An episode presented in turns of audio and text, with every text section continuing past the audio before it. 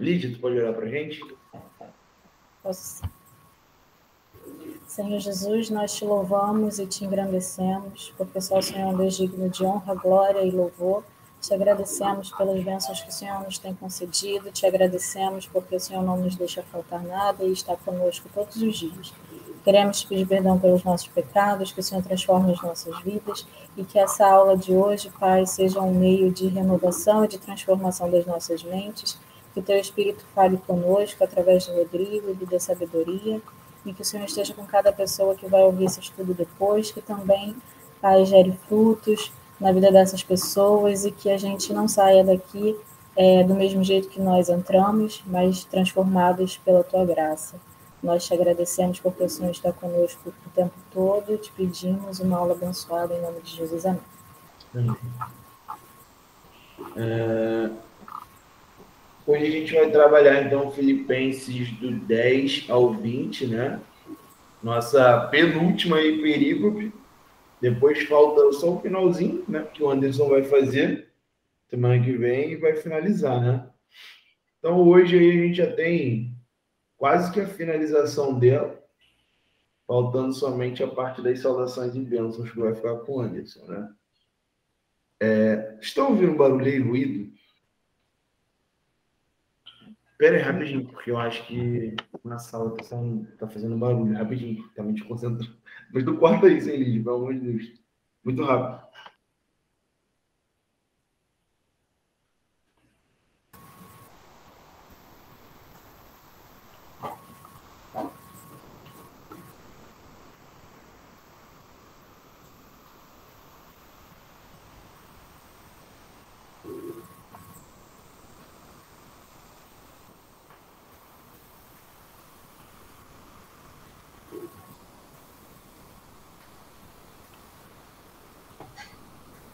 Desculpa, gente.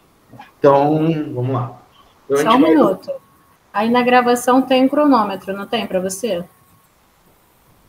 Não sei ver não, Lídia. Onde que aparece Lá em cima não tá passando o cronômetro, não? Não. Ah, então tá bom. Então, Era para me ajudar na hora do corte. Ah, tá. É... Ah, mas foi bem iníciozinho mesmo. É, não, tá bom, dá pra Então, vamos lá. Então vai do 10 ao 20 aí. Né? Eu vou pedir pro Anderson ler pra gente, por favor capítulo 4, versos 10 ao 20. Filipenses.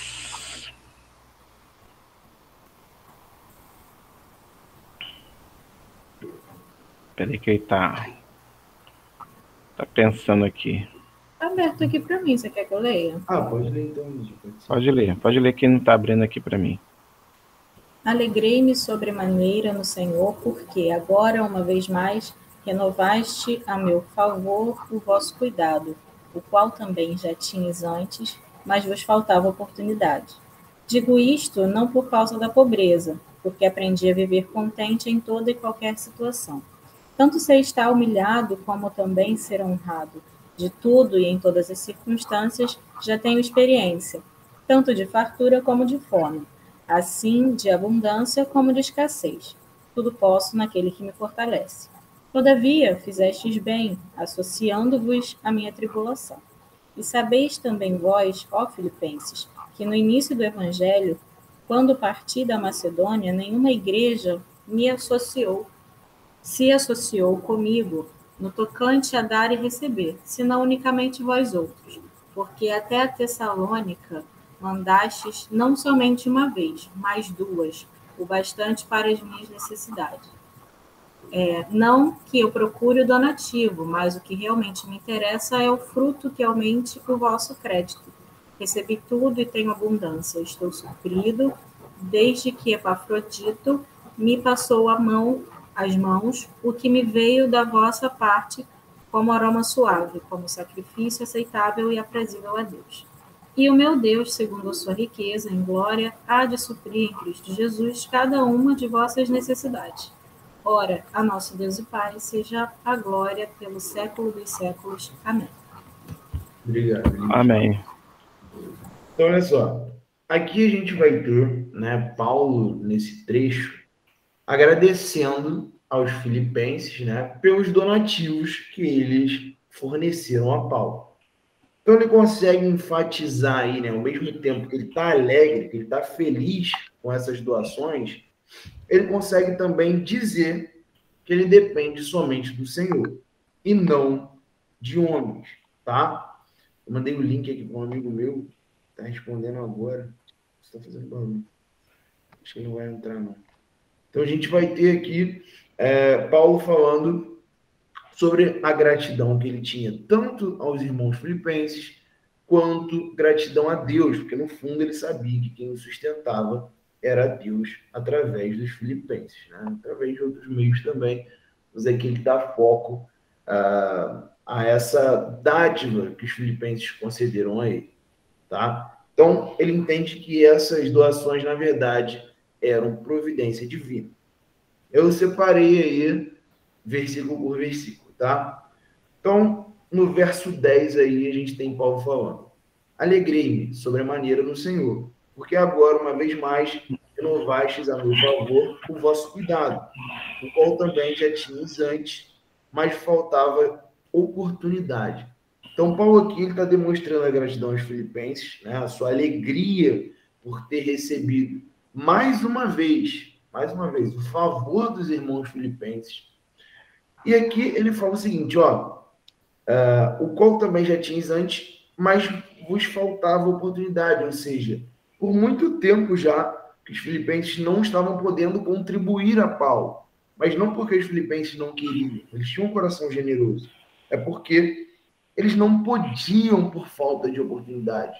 Né? Algo os impedia de fazer isso, seja por de Paulo, seja por falta de alguém levar isso a Paulo, o que tornava aquele momento ainda mais especial, né? Porque os filipenses já estavam aguardando aquele momento por muito tempo, tá? Verso 11 em diante aí até o 13, a gente vai ter Paulo falando o seguinte: Digo isto, né? Então ele, ele demonstrando essa gratidão, digo isto não por causa da pobreza, porque aprendi a viver contente em toda e qualquer situação. Então ele está falando o seguinte: olha, eu não estou falando isso porque agora eu estou pobre, né? Ah, então eu estava pobre, por isso eu estou grato a Deus, porque Deus está simplesmente acabando com a minha pobreza. Ele não está grato ali de forma interessante, né? Porque, ele continua no 12, tanto sei estar humilhado, como também sei, como também ser honrado de tudo em todas as circunstâncias. Já tem experiência tanto de fartura como de fome, assim de abundância como de escassez. Tudo posso naquele que me fortalece. Então, esse verso 13 aí, talvez seja o verso mais descontextualizado das traseiras de carros e caminhões, né? acho que tem esse adesivo com esse versículo em, nossa, 10 a cada 15 carros de Campo Grande. Mas então, a gente vai ter o seguinte: Paulo falando o seguinte: ó, minha alegria né, não está só agora que eu tenho muitas bênçãos, agora que eu tenho tudo suprido aqui, agora que os filipenses me deram várias doações. Não. A alegria dele não estava somente nisso, até porque ele já passou por muitas coisas, e por isso ele fala: não, eu também aprendi a viver humilhado, eu aprendi a viver honrado, eu tive experiência com fome, tive experiência com fartura, tive experiência com escassez. Então, Paulo, ele aprendeu a viver grato, tanto em momentos bons quanto em momentos ruins, tá? Mas, obviamente, ele se alegra com o ato dos filipenses. Ele fica feliz com isso, tá? Ele sabia que Deus o supriria com o necessário, mesmo em momentos complicados. Ele entendia que Deus daria forças para que ele pudesse enfrentar qualquer situação. Outra coisa interessante aí sobre esses versículos, né, do 11 ao 13, é a construção da argumentação de Paulo. Ele usa algumas palavras interessantes aí, principalmente duas, que são muito interessantes nesse contexto.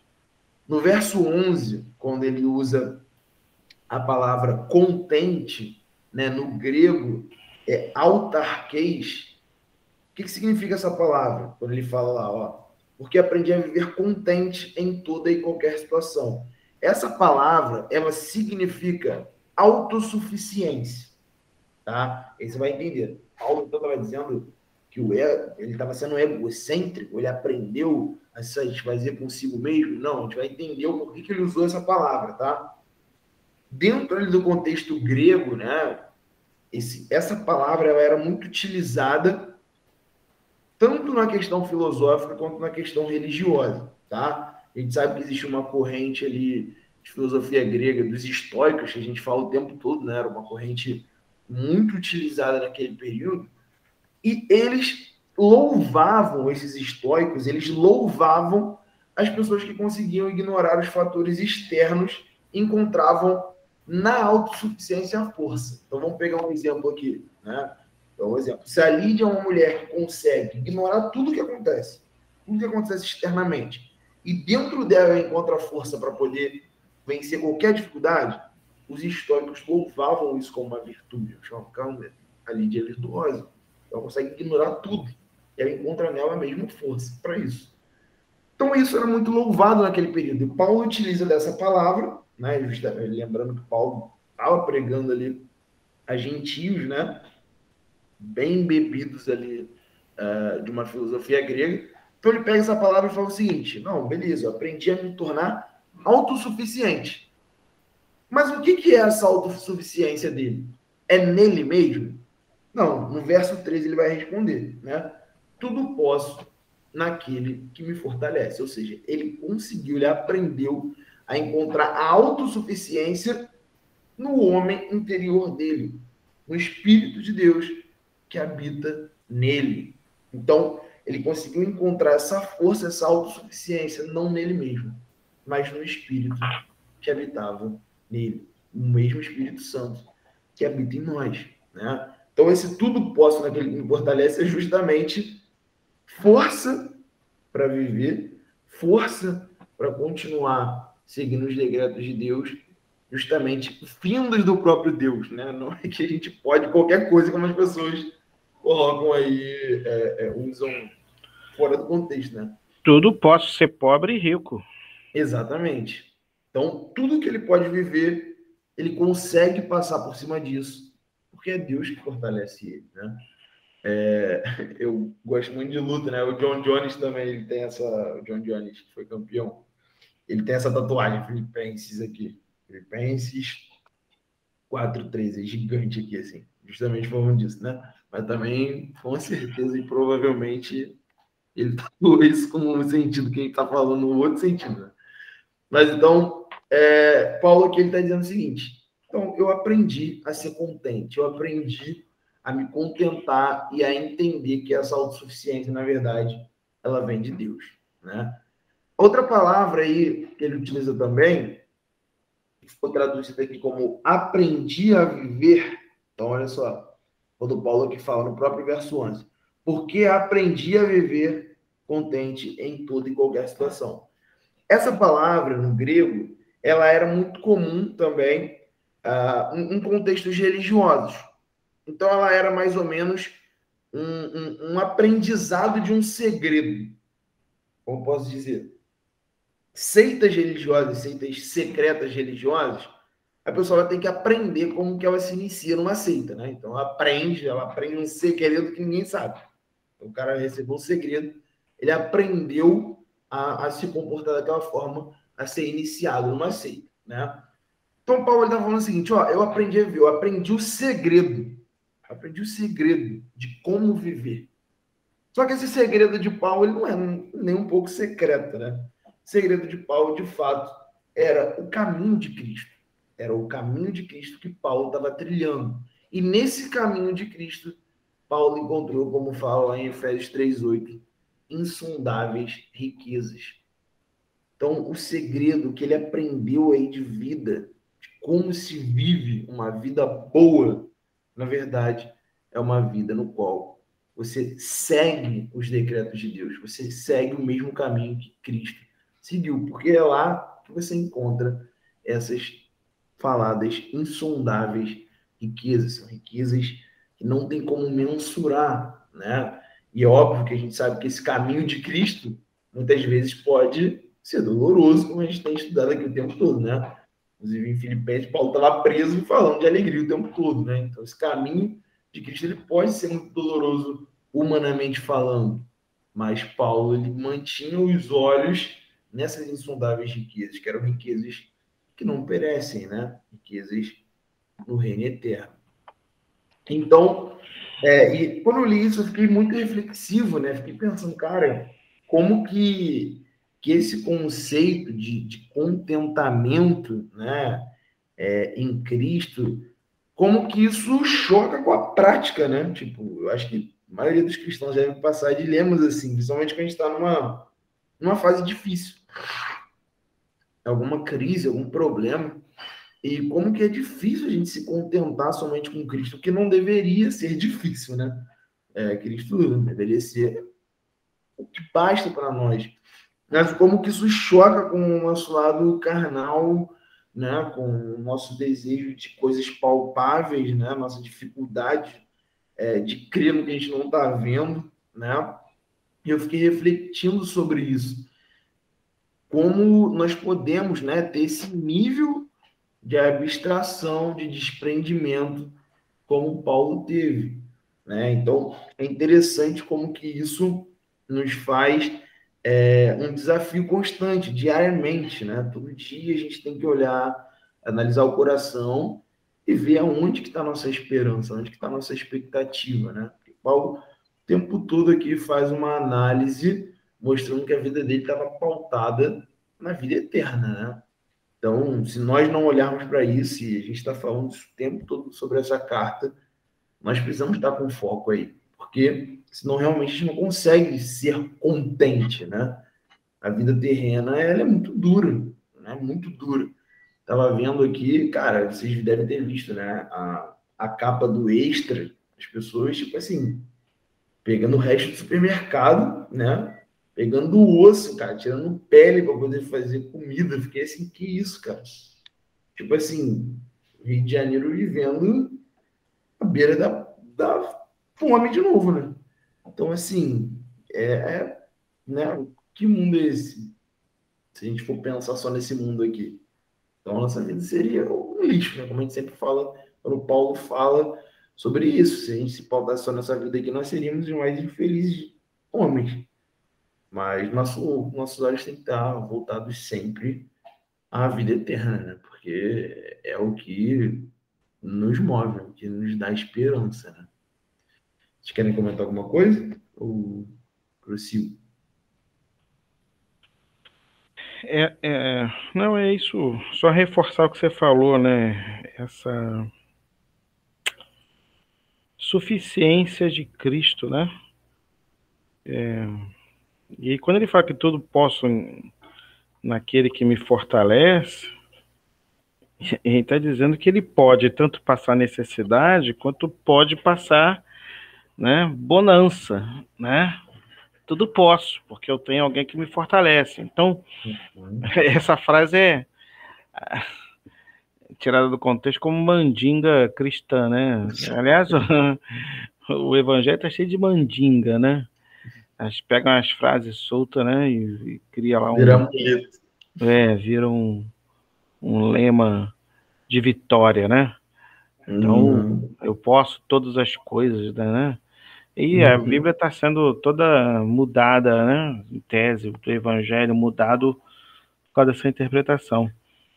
É, eu nunca vi alguém fazer um testemunho na igreja é, no sentido de que eu tinha, eu era rico, eu era, né, tinha milhões de dólares no banco, eu era empresário, eu era casado, eu tinha filhos, eu tinha carro, eu tinha um alto status na né, no meu emprego, no meu trabalho, e fui perdendo tudo. Perdi o carro, mas glória a Deus por isso eu perdi o meu trabalho, mas Deus me honrou com outro ganhando menos, mas Deus me honrou. Eu perdi tudo, eu fui perder, eu perdi a família, minha esposa morreu, eu perdi meus filhos, mas Deus me, me deu aqui, né, o que eu tenho hoje. É, esse é o tudo posso naquele que me fortalece.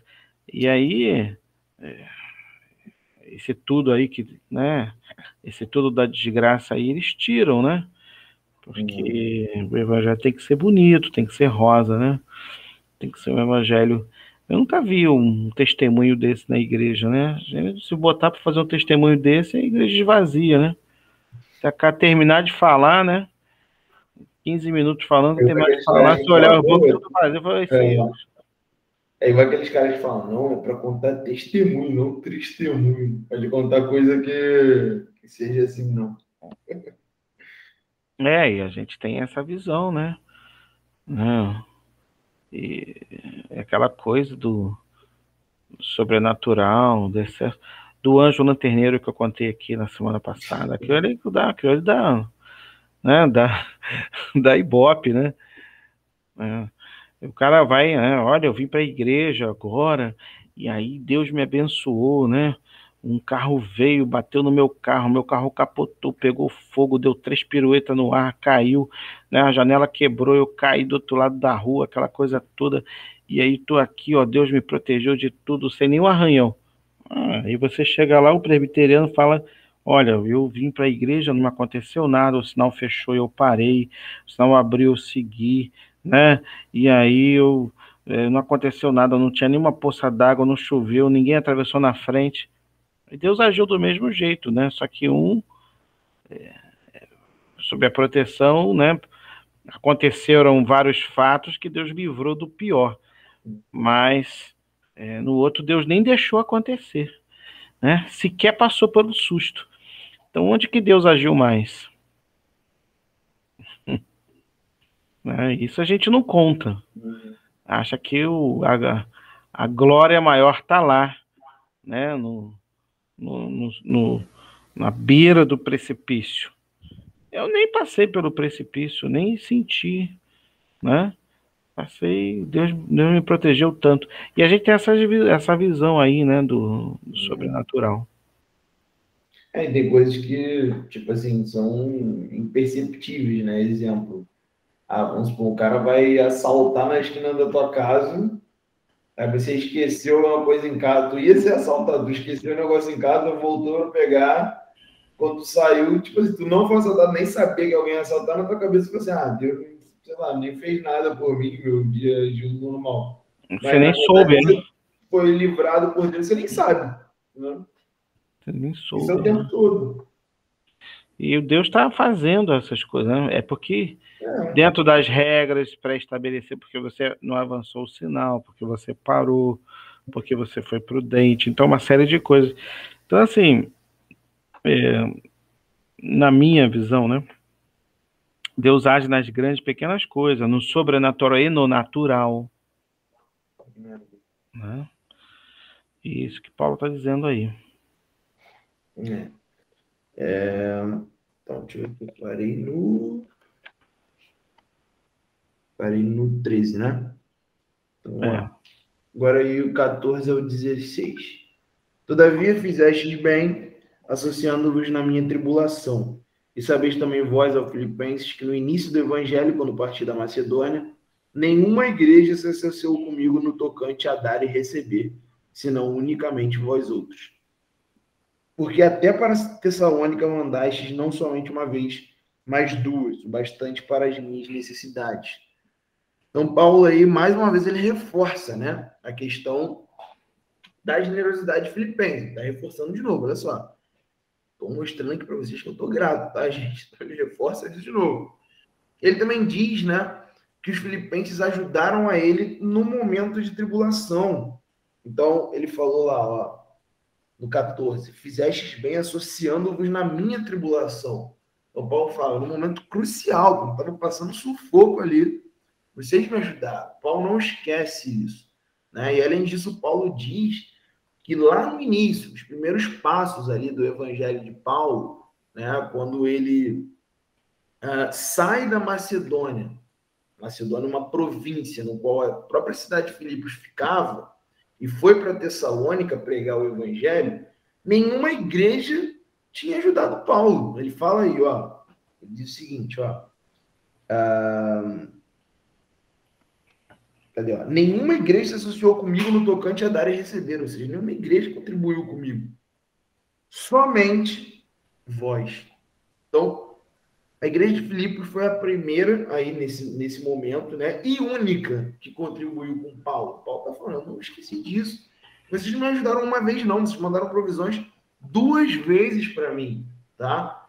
Então, Paulo ali fala que esses irmãos não só deram, isso é importante para a gente, né? Ele fala que uh, ele fala aqui o seguinte, ó, nenhuma igreja se associou comigo no tocante a dar e, e receber, senão vós. Ou seja, um relacionamento saudável, né? Nós não somente recebemos, né? Nós damos e recebemos. Isso é uma troca. Né? Nós abençoamos e somos abençoados. Por exemplo, quando eu estou aqui ministrando essa aula, eu estou abençoando vocês, mas eu estou sendo amplamente abençoado por vocês também. A relação de Paulo com a igreja de Filipos era de dar e também de receber. Né? E isso é importante, não é uma relação onde um suga o outro. Né? Os dois sentem essa necessidade de abençoar. Outra coisa que é importante né, no verso 17 e 18, olha só o que ele fala.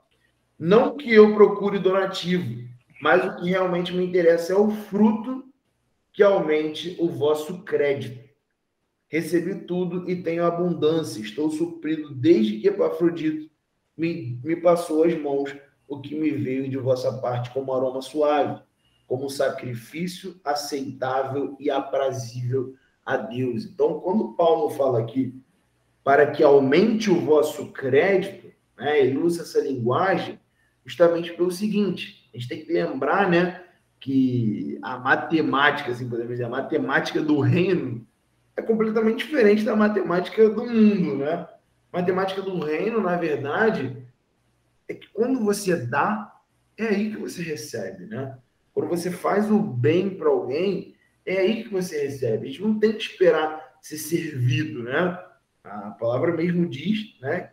Quem quer ser o maior, que seja o menor. Fala que Cristo mesmo veio para servir, né? Eu tenho uma imagem que eu acho linda assim, uma pintura que, caraca, é de um autor renascentista, mas não fugiu o nome.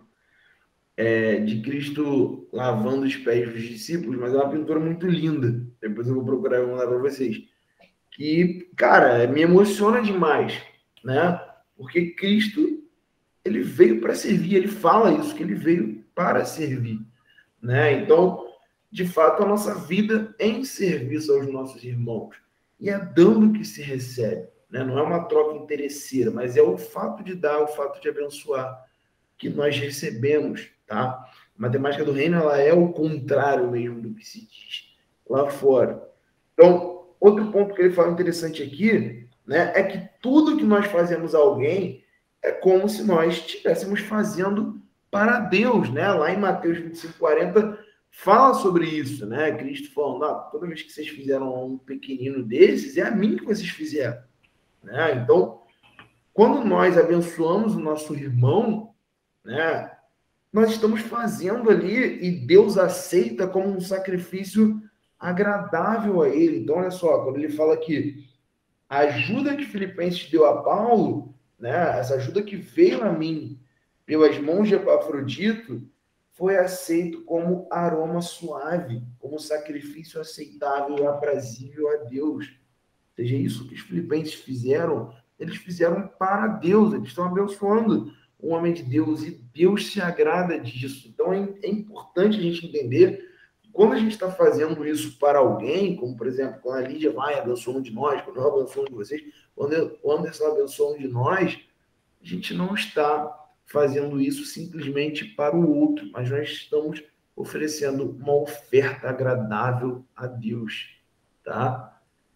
verso 19.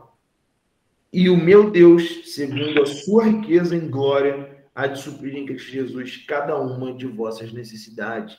Então, Deus, né, infinitamente rico em glória, obviamente faz, né, e pegando até o gancho do Anderson, Deus faz muito mais por nós do que nós fazemos por ele, infinitamente mais, né, inclusive diversas coisas que a gente não enxerga que fazemos vocês deram, né, coisas que a gente nem sabe que Deus pode estar livrando a gente agora de cair um meteoro na nossa cabeça, enfim, inúmeras possibilidades que existem, que Deus está livrando a gente ali e a gente não está vendo isso.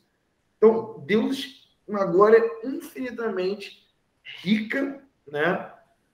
Nos supre em todas as coisas. Nos supre em todas as coisas. E Paulo, ele tem essa certeza, né? Ele tem a certeza, ele fala, Filipenses, fiquem tranquilos. Fiquem tranquilos. Porque Deus, na sua infinita riqueza de glória, vai suprir vocês de todas as suas necessidades, tá?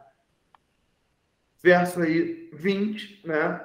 E aí é um, um verso de louvor e adoração a Deus, né? Ora, a nosso Deus e Pai seja a glória pelos séculos dos séculos. Amém. Então, Paulo finaliza aí glorificando a Deus, porque tudo isso que ele está falando aqui, tudo isso que os filipenses fizeram, tudo isso que Paulo fez, né, servindo os filipenses, pregando o evangelho, sustentando os filipenses no evangelho, os filipenses sustentando Paulo em ofertas, tudo isso, tudo isso, tudo isso, como sempre, né, conflui para a glória de Deus, não só hoje, mas pelos séculos dos séculos, para sempre. Isso que aconteceu, essa relação de Paulo com Filipenses, foi para a honra e glória de Deus, não para a glória dos próprios Filipenses, não era para os filipenses se gabarem, né, se sentirem melhores do que outros. Não era para Paulo se sentir melhor do que outros, mas tudo isso foi para glorificar o nome de Deus para sempre, tá? Ninguém comentar alguma coisa? Eu acho que eu achei a imagem que você falou. Eu não sei se eu consegui transmitir a tela. Acho que dá. Acho que dá, dá para você transmitir sim. Vê se é essa pintura aqui. Como é? Ah, é assim que faz. Essa aí? Tá dando para ver? Não, essa é linda também. Não era essa que eu tava em mente, mas essa também é muito linda. Também é muito linda. Ah, entendi. Deixa eu ver se eu acho que. Desculpa. Que não, essa é linda demais também. Eu conheço essa imagem. Deixa eu ver se eu acho. Mas podem falar aí, procurando a imagem. Porque eu achei interessante a, a, o termo usado, né? Donativo, né? E uhum. ele não se fazer, embora Paulo fale que é digno em outro momento, em outro texto, né? O trabalhador, né? É, do seu salário, né? Ele, ele aqui ele deixa uma coisa bem interessante, né? Bem aberto à igreja. Uh, ele, ele deixa claro que ajudar é, é, é importante, uhum. ele deixa uhum. claro que isso é uma questão de gratidão, né? Porque ele fala ajudar o sustento pastoral, né? Nós estamos discutindo aqui essa questão do donativo a ele, né? A Paulo, né? Uhum. Então ele fala, por exemplo, que que ele fala assim, ó, não que eu procure donativo, mas que realmente me interessa é o fruto que aumente o vosso crédito ou seja, o crédito que a igreja tem em relação a ele, né?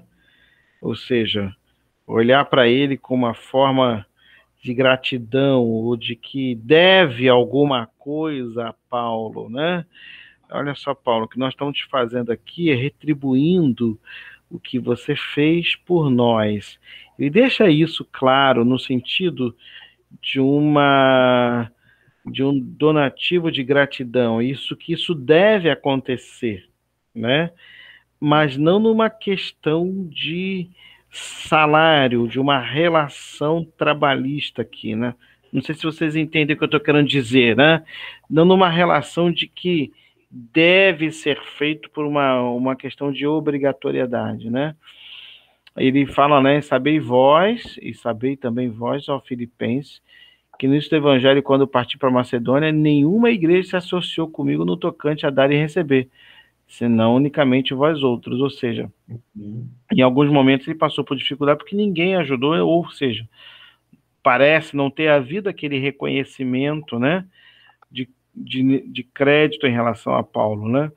E aí, porque até para Tessalônica, ou seja, quando Paulo estava em Tessalônica, né, na outra igreja, mandaste não somente uma, mas duas vezes o bastante para as minhas necessidades. Ou seja, era uma igreja que o tempo inteiro estava reconhecendo essa, é, é, essa questão de Paulo, né? Essa, esse trabalho de Paulo, né?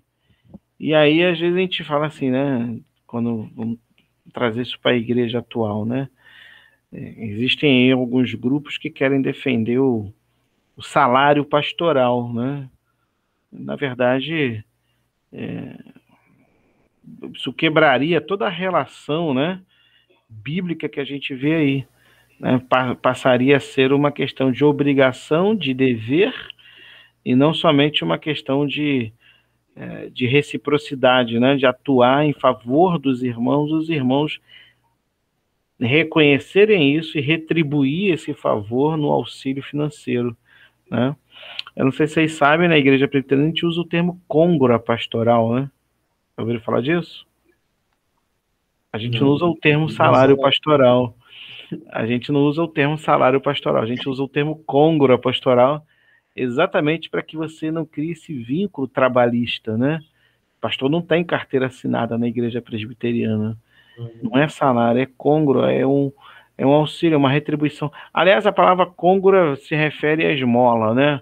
Ou alguma uhum. coisa que você dá por, por vontade, né? Por, por gratidão, uhum. por retribuição, vamos dizer assim, né? E a gente usa esse termo, côngora pastoral, baseado nisso aí né? Não no sentido de salário, de que eu tenho que receber um salário da igreja, como a gente ouve aí em algumas denominações, né? Uhum. Interessante isso. E eu acho interessante é, é essa é, quase que dever reconhecer e ajudar o outro, né? De volta, uhum. no sustento, né? Aquele que vive é, como é que eu vou dizer assim? Se você vivesse para fazer isso aqui que você está fazendo agora, é, é, fazendo por nós, né, toda, toda semana um estudo e, e trabalhando, se dedicando, sendo aquilo o seu, né, o seu labor do dia a dia, que é abençoar o próximo, seria quase que uma obrigação nossa retribuir com auxílio. Né? Entende uhum. isso, né? É, a, a, Bíblia é ensinando a retribuir. Né? Uhum. Né? E não uma, é uma questão de um gesto de amor e não uma questão de uma obrigatoriedade, né? Vamos dizer assim, trabalhista. Acho, acho interessante que a forma que Paulo descreve, você percebe que não há lucro. Né? A gente escuta hoje muita história de que é, o cantor vai na igreja ministrar e aí ele precisa de um valor X já estipulado, porque é o trabalho dele. E aí a gente entra num conflito que para mim é muito grande, né? Aonde é ministério e aonde é trabalho? E se eu sou artista e vou na sua igreja para receber um valor estipulado, eu não estou indo ministrar na sua igreja, eu estou indo trabalhar, estou indo prestar um entretenimento. E a gente vê hoje muito no, no mundo gospel, pelo menos isso me incomoda muito, é, são artistas que vão falando, não, que eu estou aqui para trazer a mensagem de Deus, estou aqui para trazer é, a ministração do Senhor, o Espírito Santo, estou aqui no culto. Mas, poxa, você está me cobrando dinheiro, né? você está aqui porque eu estou te pagando. Então, não é ministração, é trabalho. E a gente vê Paulo em todo tempo é, se doando mesmo, levando, ele é um ministro da palavra de Deus, ele foi ali ministrar. E em gratidão ele recebe uma oferta que não é um lucro para ele. Então, eu acho que hoje o mundo gospel acaba se perdendo muito nesse, nessa questão, né? De doar, de levar a palavra de Deus em amor, sem esperar lucro. Eu acho troca. que assim, hoje, né, as relações elas mudaram muito, né? Tipo, em relação ao mercado gospel. Coisas que há décadas atrás não tinha um mercado gospel assim, era, era um nicho muito específico, né? Tipo, sei, Anderson já, já é da igreja há muito mais tempo que eu, vai saber explicar isso melhor. Mas pessoas que eu conheço mais velhas. Tá me chamando de velho, né? Não, não, mais experiente. Não, eu acho engraçado porque até, até as pessoas que, por exemplo, meu avô ele tem 95 anos, ele não é crente e ele tem uma percepção de evangélico muito diferente do que é hoje, né? Então, tipo, o que era evangélico na época dele, ele até comentava isso comigo, ele, ele tá bem velho, né? Às vezes ele vem conversar comigo, ele, na época que eu tinha algum, que meu avô é polícia, né? Ele, na época, meus, meus companheiros de trabalho que eram crentes, como é que ele falava? É, tinha um termo que se usava. É, acho que era Bíblia. Bíblia, que eram era, Bíblias. Isso, aí fala, os fulanos que eram Bíblias não tinha isso que tem hoje, esses caras sendo presos, não sei o que. O cara, quando falava que era Bíblia, ele era mesmo. E era, aí, tipo, ó, né, era aqueles caras, muitos eram, tipo, aquele negócio interno, tipo, uma meio religiosa, a gente hoje, mas, tipo, era, era aquilo e era mesmo, né? Tipo, era um nicho específico onde as coisas que eram produzidas, livros, bíblias, eram produzidas por um grupo específico e ponto. Hoje o mercado gospel, né? A gente vê que hoje é do coach, então da prosperidade, alcança níveis assim, estratosféricos, né? O próprio. Tu conseguiu ver, ali o negócio do David Leonardo que eu te falei? Aquele com o. Sim, sim. Tu viu o que o Bial falou? Tipo, o David Leonardo, ele é o maior comunicador, tipo, religioso do Brasil. Sim. Acho que, se eu não me engano, do ramo é até do mundo, né? Pelo que ele falou. Ele tem 10 do milhões mundo eu não sei, mas com certeza um dos é. maiores. É. Do Brasil é. é. Tipo, de todas as religiões, o cara é o mais famoso hoje, atualmente. O cara estoura, os vídeos dele tem. Todos os vídeos têm milhões e milhões de visualizações. Então, tipo assim, é algo que é consumido por jogadores de futebol, por celebridades. Então, tipo, o mercado gospel ele saiu da, da bolha cristã. Tipo, é algo consumido quem é, essa, quem é esse personagem que você falou? David Leonardo é o mestre da teologia do coaching. É mas... O... E aí, tipo, não, então, eu sei que tem também outros ramos, mas o que eu tô querendo dizer é que, tipo, esse mercado, ele já extrapolou só o meio da igreja, né? Então, quanto mais o, o gospel é, se comercializa, mas essa relação que tu falou ela fica mais escancarada ainda. Bom, né? Então, tipo, essa eu é acho a que. A sessão tá vazando o som. É, tá é, o, de, é o Dave Leonardo, né? Então, é. é isso. Então, tipo assim, é, eu acho que, cara, quanto mais tempo passa, mais fica difícil, né? De estabelecer essa relação. Como ter uma relação saudável, né? Porque hoje, óbvio, hoje a gente vive num mundo capitalista, né? A gente também não pode ser anacrônico entender que essa época de Paulo é realmente diferente da nossa. Óbvio, é diferente. É, o cara, hoje, ele não tem como. Dizer, teoricamente, não tem como fazer uma barraca ali na esquina sem ter dinheiro para pagar a luz, as contas fixas, como se podia naquele período. Sim, mas então, aí tipo, a minha crítica é tipo assim: como que a gente tem saído da bolha? Não, porque, então, por exemplo, o teu avô fala dos Bíblia, mas era Bíblia por quê? Porque eram pessoas que se não, encaixavam não. exatamente no que a Bíblia isso, fala. É isso que eu ia chegar. Tipo, hoje o crente já não se encaixa mais isso, com tudo que É, é aí que eu ia chegar. Tipo, hoje, você, o que eu tô falando é o seguinte: realmente não tem como ser exatamente igual esse tempo de Paulo, mas, tipo, existe limites que eu acho que a gente já perdeu, a gente não sabe mais. Tipo, qual é o limite que você receber para ministrar? O que é saudável, o que não é? Eu acho que se perdeu, ou fica aquelas, ou são pessoas radicais para um lado, que, caraca, dá oferta de 20 mil, 50 mil. Quero citar nomes aqui, mas, pô, você sabe que tem ministérios aí que estavam no auge, que a gente conhece bem, cobrava 100 mil, né? Sabe? Sim. 100 mil no ministrar. Então, tipo assim. E cobra camarão, 100 mil? Que? É, tem cobra. gente que cobra isso aí. Cobra 100 mil? Fora as exigências do e camarim. o pessoal paga? Paga. paga. Muito bem.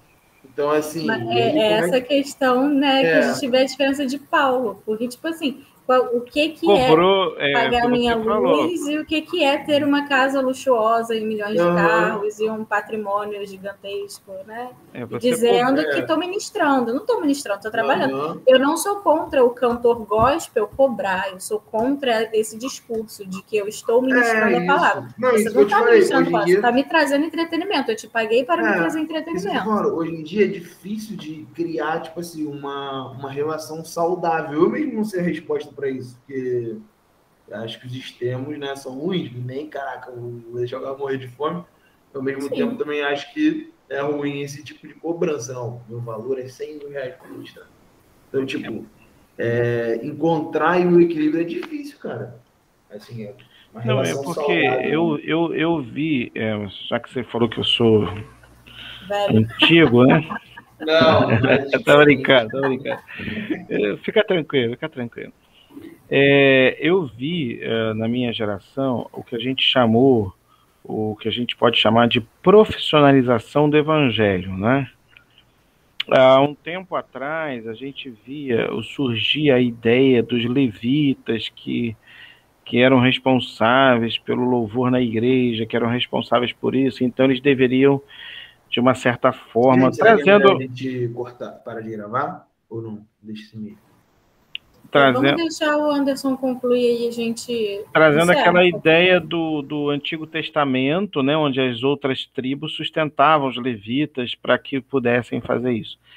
É, eu, eu vi isso, cobrando lá. Eu vi gente cobrando para tocar na igreja, eu vi gente cobrando para para cantar no louvor e igrejas pagavam, né? É, é, coisas desse tipo. Não é curso, não, era para apresentação mesmo, no sentido de, de profissionalizar ali, né? Chegou a tal ponto de que é, se defendia a ideia de que todo o, o, louvor, todo mundo na igreja tinha que ser um profissional da música mesmo, de fato, e o pastor tinha que ser um profissional do púlpito. Né? E a igreja deveria ser uma empresa. Ela deixaria de ser uma igreja e devia ser uma empresa. A igreja tinha que ter um administrador formado em administração, com PH em Harvard, né, aquela coisa toda, PhD, PhD em Harvard, né, para poder administrar a igreja, tal, etc. É, eu não digo que você tem que colocar os eu não, não, vou discordar que você tem que colocar as pessoas no, no devido lugar, que o, a liderança tem que ter uma ideia de gestão mínima, né? Pô, tem que pagar conta, tem que pagar isso, tem que comprar aquilo. A igreja tem seus custos, né, de operacionais, mas eu também não sou aquela coisa de que só pode cantar o cara que não desafina. Tudo bem, o cara que desafina que procure não desafinar depois. A gente vai tentar melhorar aquilo, né? E etc. Mas a gente não pode tornar a igreja uma empresa profissional, né, do mercado, né? Porque senão você deixa de ser igreja. Você vira uma empresa de entretenimento. Os cultos serão entretenimento. Os louvores serão shows contratados, né, previamente pagos, né, pelas pessoas que não são, não dizimam, elas são, né, pagadoras de carnês, né, e aquilo deixa de ser dízimo, etc. Então a igreja, é, muitas entraram nesse, nesse ramo aí, né, e se profissionalizaram. Eu, eu, eu quero que vocês entendam que eu não estou dizendo que a pessoa tem que se aprimorar naquilo que faz, no trabalho para o Senhor e da obra, mas a gente não pode ter essa visão mercantilista dentro da igreja. E a gente viu isso. Né? Eu lembro na minha juventude que a gente uh, chamava cantores, eles vinham por, olha, eu, vende o meu CD lá, né? Vende meu CD lá, eu, até disco de vinil na minha época eu peguei, para você ver a minha idade, né? E a gente vendia os CDs, aquela coisa toda, e vendeu tudo, vendeu, não vendeu, não vendeu, e iria do mesmo jeito. Mas chegou um momento, né, até aí, na, na, quando, uma época que eu fui presidente da, da UMP em Campo Grande, eu não vou falar o nome do, da cantora, mas foi uma cantora, foi um aniversário da UMP, a gente quis fazer um evento tal, e ela cobrou. Cobrou, eu vou por tanto, e tem que pagar tanto antecipado até o dia tal, e se não pagar a outra parte até o dia tal, é, eu não vou. Poxa. Nós ficamos aquilo, né, levamos para o MP, e aí, vamos fazer? Eu fui contrário, né? Mas fui voto vencido, o pessoal queria, já estava agendado, já tinha anunciado. Eu não teria nenhum problema de dizer, olha, ela não vem, porque ela fez essa exigência. Eu não precisava nem expor isso mas ficava entre a gente. Mas aí pagaram, né? E aí, quando foi um dia antes do fim dar o prazo, a secretária dela ligou: vem cá, se vocês não fizeram depósito até hoje, a gente cancela. Sabe, eu achei aquilo tão. E aí no dia da programação, caramba, aí veio o pessoal, montou o som antes, depois ela chegou, passou o som. E aí você vê, era um show, era um show. Né? Era um show. Aquele, aquele dia para mim não foi um culto, porque eu sabia o que estava por trás daquilo ali, entendeu?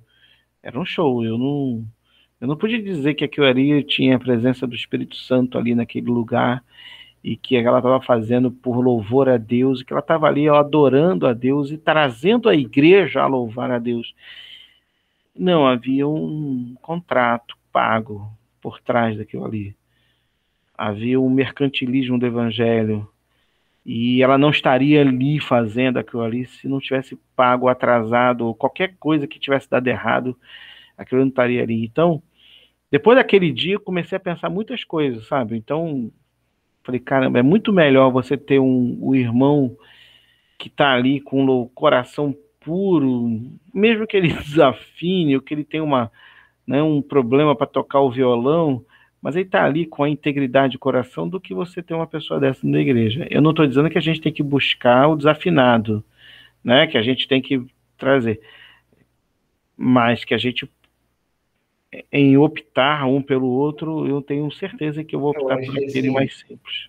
Anderson, eu acho que, tipo, eu também, né, eu penso numa cultura de excelência, tem esse pensamento em relação à pregação, em relação a louvor, eu acho realmente que a pessoa tem que dar o melhor, tem que se dedicar, se ela quer fazer aquilo ali, ela tem que fazer o melhor dela.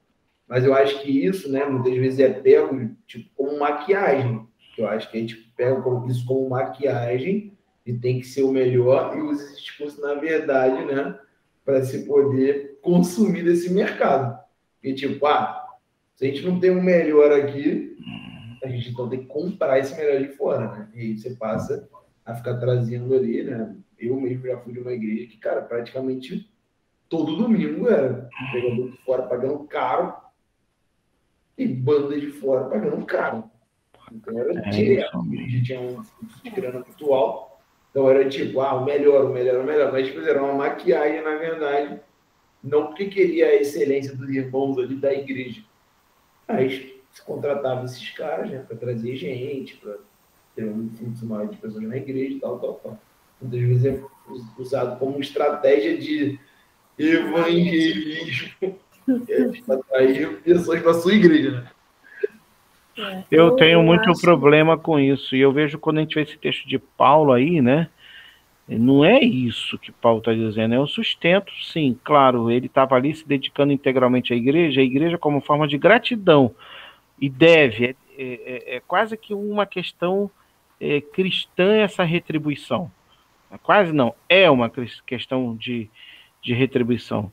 Agora, quando você mercantiliza, profissionaliza, e eu, eu acho que Deus não está mais nessa parada, entendeu?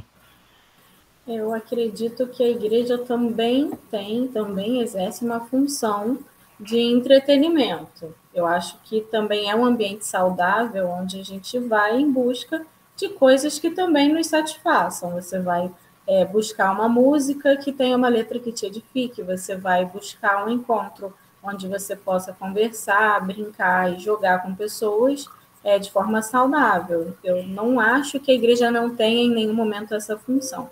Só que eu acho que a gente precisa ser sincero naquilo que a gente está fazendo. Que nem você pagar para ir num show e chegar lá no show, o cantor falar, isso aqui não é um show, isso aqui é um culto. Você não está sendo sincero na sua fala. Isso não é um culto, isso é um show. Quem não pagou não entra. Então, eu acho que a gente tem que ter muito cuidado então, com a nossa fala, onde é ministério, onde é profissão, onde é culto, onde é show. Que igual você está falando, ali tinha um contrato com aquela cantora, então aquilo não era um culto, aquilo era um show. E você, você falou uma coisa aí que é o legal que você falou. A, a, a, a Lídia tocou na, no ponto central. O que é culto, o que não é culto, né? O culto é aquilo, né? Eu, eu preguei isso domingo, né? É o que vem do fundo do coração, que vem da alma como gratidão a Deus, da relação pura e sincera né, do homem em relação a Deus. Importa se os adoradores o adora espírito em verdade. Não pode ter nada mais motivando o culto que não seja o, o sincero, é, a sincera vontade de estar ali adorando a Deus e exaltando a Deus. Por isso o dinheiro não deve estar aí. Agora, quando você coloca o dinheiro, deixa de ser culto. Ótimo, a, a Lígia tocou maravilhosa. A igreja pode ter um evento que não é culto? Pode, pode, eu sou favorável. A gente faz um palco, bota lá, mas vai ser uma apresentação. Bota fumacinha, sabe? Bota chapeuzinho na cabeça, faz o que você quiser. É dentro dali, dentro é gospel, é um show, é um show, aí é um show gospel é, pagamos o ingresso, cobramos e vamos cobrar ali daquele profissional, né, gospel, que todo se cobra de qualquer profissional. Aí não é culto, né? Aí não é culto. E é pecado isso? Não, não, não, não, não vejo que é pecado, não. É, é, é um evento diferente, é uma, tá? É uma outra forma de ação, tá? Agora, é, foi, as pessoas misturam que... isso. Foi você que pregou da, do texto de Jesus no templo, né? Minha casa será chamada casa de oração? Ou foi Sim. na mensagem da manhã? Foi, foi tu, né? De noite. É exatamente o que acontecia naquele templo, né? As pessoas pre precisavam é, fazer sacrifícios e aí existiam pessoas que já, né, marotamente levavam. Eles mercantilizaram, estavam comprando o culto. Você ia lá para fazer o seu holocaustozinho e já tinha lá um cara na frente da igreja fortuitamente com a sua oferta certinha. Exatamente. Quando você, você vê na Bíblia aquilo, você fala: caramba, não posso comprar o culto. O culto não pode ser isso. Tá. O culto. É o que você falou, tem que ser sincero, isso não é culto. É pecado eu ouvir uma música, uma música, gosto, uma apresentação de uma banda? Claro que não. Claro que não. Eu posso ir lá no Canecão, ah, sei lá, o rebanhão que eu gosto, né? Rebanhão, hein? Ah. Outro dia eu vi aqui no, na internet que o rebanhão ia se apresentar em Juiz de Fora, cara. Juiz de Fora. Minas Gerais, né? Aí eu falei pra Marina, eu vou. Caramba, comprei o ingresso. Ó, saí daqui, peguei meu carro, fui para Juiz de Fora, né? Assistir rebanhão. Não, não foi culto, foi um show. Tá, teve oração? Teve, mas não foi culto. Tá, então assim, é, a gente tem que ter essa separação. Ah, porque o ele orou lá e ele fez o, uma espécie de ministração, né? Porque hoje tem essa questão da ministração, né? Ministra no meio do, do louvor, né? Não tem o momento da palavra, né? Isso é uma outra questão que a gente vê dentro da igreja presbiteriana. A mensagem é eu, não é o principal, mas ele é o central. A música não é o, né, é o central, tá tudo ao redor da, da mensagem. Lá, aí você vê ministrações, ministrações, ministrações, oração, mas aquilo não foi o culto. Eu cobrei, eu paguei para entrar. Estou remunerando eles. Ele foi um show. Foi um show. Tá? E Deus estava, talvez Deus fale com essas letras e músicas, com certeza Deus fala, Deus usa até uma mula para para né, pregar sua mensagem.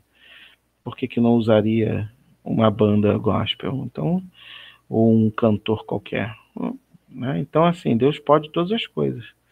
O problema tudo é que a gente fica dizendo que aquilo ali é culto, né?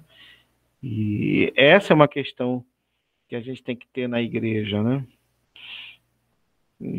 Eu fui vendo isso gradualmente. Fui vendo.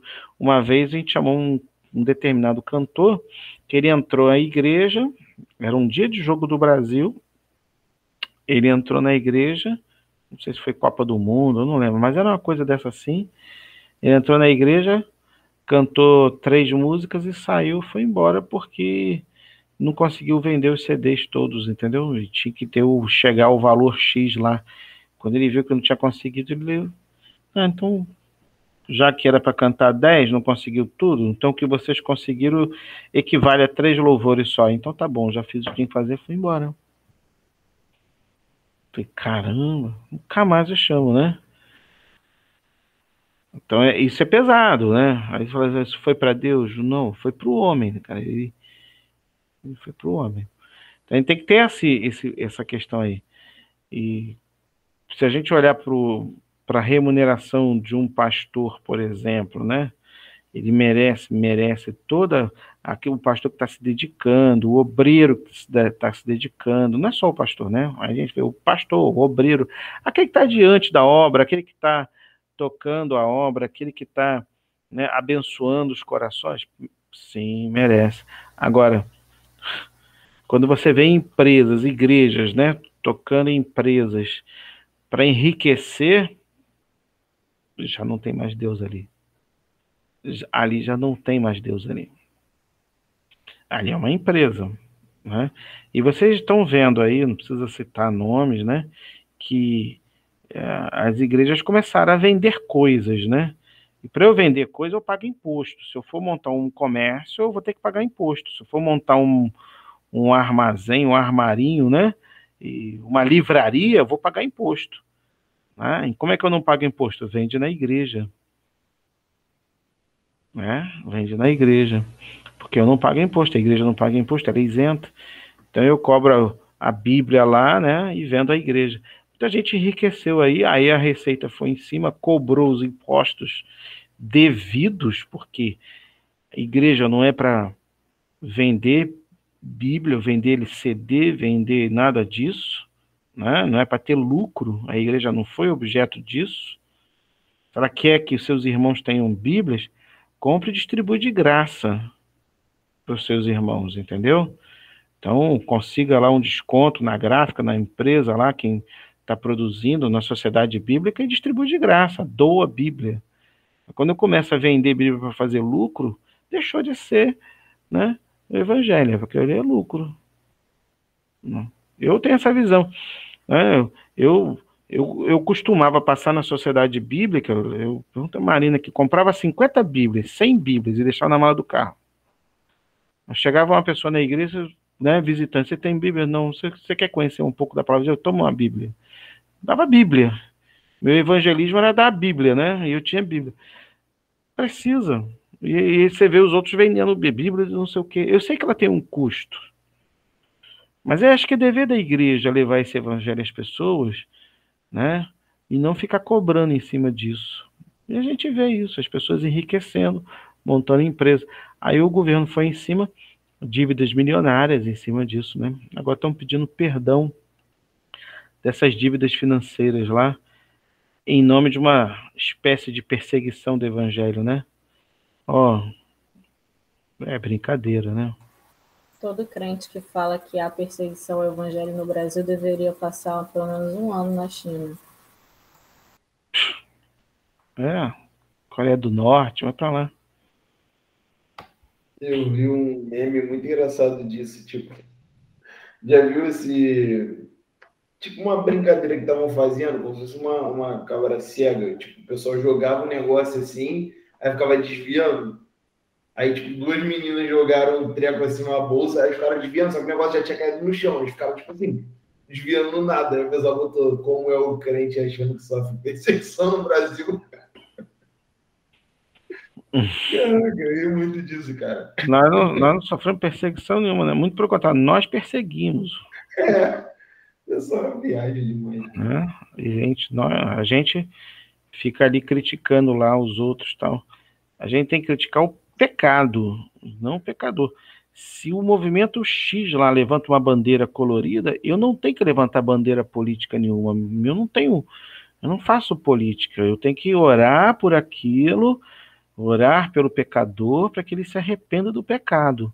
Eu não tenho que levantar bandeira anti-movimento XYZ?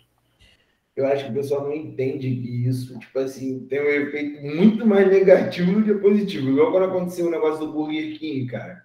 Do comercial lá, das crianças. Até agora do que tu falou, Rodrigo. É muito engraçado. Vou procurar pra te mandar. Que as crianças ficam matando assim, tipo, caraca, eu devia manter que não tem nada. Aí eu ri muito, vou te mandar, vou procurar, vou te mandar. Aí, tipo, igual aquele negócio do King, né? Do comercial, vocês, vocês viram, né? Da campanha lá, das crianças, falando sobre a questão LGBT. Só que, tipo, as crianças estavam acompanhadas dos pais dela. Eles não estão cometendo nenhum crime de ter colocado as crianças acompanhadas do pai. Tipo assim, como você vai impedir isso? Não tem como impedir, cara. Fazer o quê? O pai não tá aprovando aquilo ali? Então o que, que tu vai fazer? Aí o pessoal começou a falar de boicote, começou a falar, blá, blá, blá, blá, e fizeram tipo uns vídeos meio que como se estivesse fazendo o contrário daquilo. Aí eu fiquei pensando assim, caraca, mano, o que, que, o que eles estão achando que vão alcançar com isso? Tipo, claro, a gente tem valores, né? Cara, eu, converso muito com a Ingrid, a gente tem bastante medo, né? a gente quer ter filho, mas a gente fica pensando, cara, ter filho hoje em dia vai ser uma loucura, né? Também inversão de valores, mas, caraca, como é que vai combater isso? Não é pela guerra cultural como as pessoas têm feito. Isso não adianta nada, cara. Não adianta nada. É guerra de narrativa, de discurso. Pelo contrário, só afasta, né? Só afasta é, e dificulta a nossa pregação do evangelho. É. Eu gosto muito de Paulo. Paulo é muito sensato nesses aspectos aí, embora falando repetindo o que Pedro diz em, em alguns momentos de difícil compreensão, né? Mas Paulo é, é, é fantástico nisso. Acho que pode parar de gravar se quiser, né? Inclusive, gente, eu preciso partir. Eu também. Eu falei que ia sair nove horas, nove e meia já. Agora.